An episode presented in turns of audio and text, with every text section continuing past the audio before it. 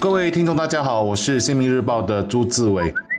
大家好，我是联合早报的王彼得。最近做新闻、读新闻，有一种天下正进入多事之秋的感觉。眼下最震撼、以后将被写入历史的大事，当然是阿富汗塔利班的重夺政权，以及美国很不体面的战败。这两三天的狼狈大撤离，和上个世纪越南的西贡时刻如出一辙。另一件很抢眼球的新闻发生在吉隆坡，就是穆尤丁的政府倒台了。但这更像是电视上的长篇宫斗连续剧，再加一点舞台上的荒诞剧味道。只是由于太靠近我们了，你很难用看戏的心情观赏，更不该看笑话。总之是百味杂陈。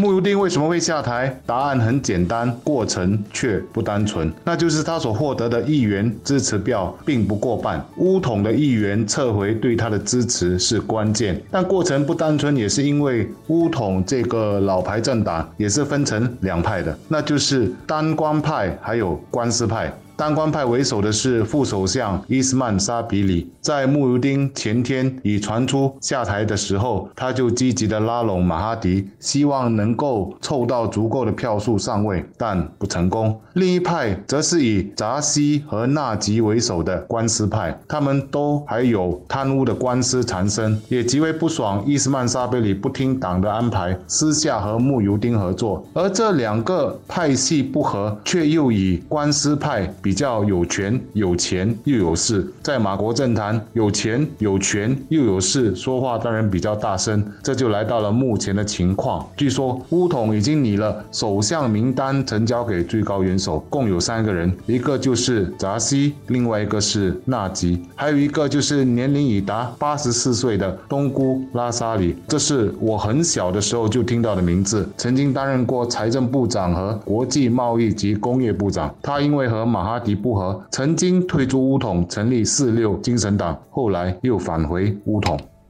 那是不是说安华就没有担任首相的希望？马国政坛有个特点，就是永远不要说永远。他虽号称有所有马国在野党的支持，但就算他所说的是真的，他的票数仍不可能过半。也就是说，他唯一能做的就是去拉拢其他党的议员。只是他曾经说过，不会与涉及贪污的人合作，也不会再与马哈迪合作。如果他守诺言，那么他的票数永远不会够数。这要怎么当首相呢？而关于拉票这件事，前些时候政党在进行跨党拉拢议员时，就传出了只要肯过党就给钱给官职这种事。已经发生的没有公开，我们就不知道；而公开的，一开口就是几千万，这是不是真金白银的价格，我们也不清楚。不过，听在愿意排长龙、一人一票选出议员的老百姓来说，这肯定不是滋味。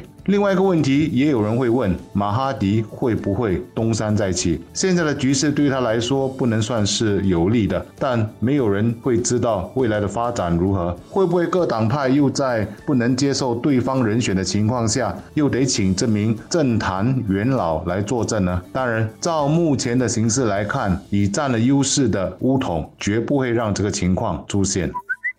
下来，因为疫情，大选是不可能近期举行了，所以新首相人选只能协商，或者更准确说是讨价还价中产生。这个词还挺贴切的，就是可以谈价码、谈职位和好处怎么分，大家才满意。然而要找到合适人选，却一点都不简单，因为所有台面上的人物没有一个有足够的议席和支持，谁也不服谁。穆尤丁只是个很勉强的最大公约数，他被拉下台户，环顾四周，能够被妥协的选择几乎是零。马来西亚的政治之所以走到这一步，说到底，一个最大背景是马来统治精英的大分裂。以前是一分为二，而且还有大小之分，大的说了算。但这几年却是是四分五裂，而当中的利益结构太复杂，也存在太多的死结。因此，展望前景，多数人感到悲观，认为斗争不会停止，只会更难看，更没有底线。